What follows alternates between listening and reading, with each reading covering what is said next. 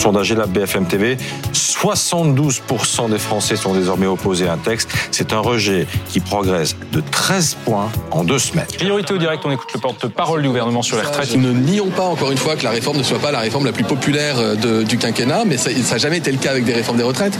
Ce serait beaucoup plus simple de faire, euh, mais ce serait démago, d'aller voir les Français en disant vous voulez vous arrêter à quel âge? 60 ans, c'est pas grave, c'est l'État qui paye.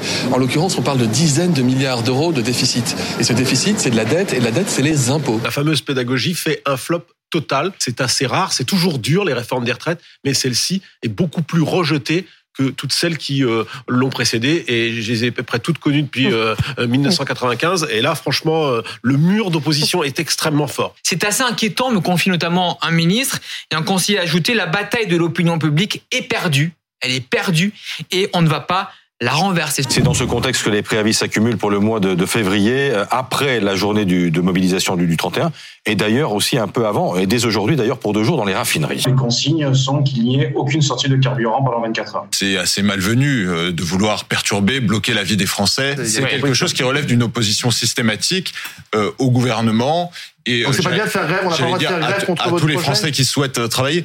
Non, en l'occurrence, on ne parle pas de remettre en cause le droit de grève, on parle de remettre en cause la liberté d'aller venir des Français et d'aller travailler. La grogne aussi contre l'envolée des prix. Gaëtan Mélin a fait les courses, euh, comme chaque mois, pour suivre l'évolution de l'indice des prix BFM TV et a constaté que les prix explosaient presque partout. On a un produit sur deux qui augmente mmh. avec, euh, pour certains produits, eh bien, des augmentations tout à fait considérables. Ce paquet de pâtes, eh bien, sur un mois, il a pris près de 20%. C'est la plus forte hausse. Vient ensuite le beurre, plus 10,2%. Et pour clôturer le podium, un litre d'huile d'olive, 9,49 euros le mois dernier, 8,79 euros.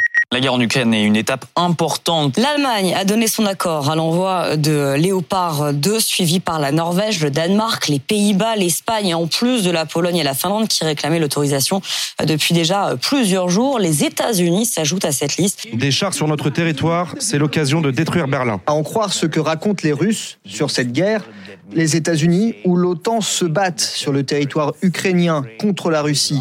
C'est le récit des Russes. Ce n'est pas le mien, parce que ce n'est pas la vérité. En fait, le paradoxe, c'est que l'Alliance Atlantique sanctuarise la Russie euh, pour éviter que la guerre se propage en Russie, alors que la Russie est l'agresseur. C'est la première guerre où on n'a pas le droit d'attaquer l'agresseur, mais uniquement de se défendre sur son territoire. Une attaque a eu lieu ce matin sur la capitale ukrainienne. 24 drones euh, de fabrication iranienne qui ont été interceptés, plus de 30 missiles de croisière qui ont été tirés. Au moins 11 personnes ont été tuées, 11 autres blessées aujourd'hui dans les nouvelles frappes russes d'ampleur. Est-ce que cette attaque aujourd'hui contre la capitale a un lien, selon vous, avec ce qui a été annoncé hier par les Occidentaux, la livraison de chars On peut le faire parce qu'on a, on a du mal à comprendre le, rythme finalement de, de, ces attaques. Elles correspondent à euh, des décisions soit ukrainiennes, soit euh, occidentales.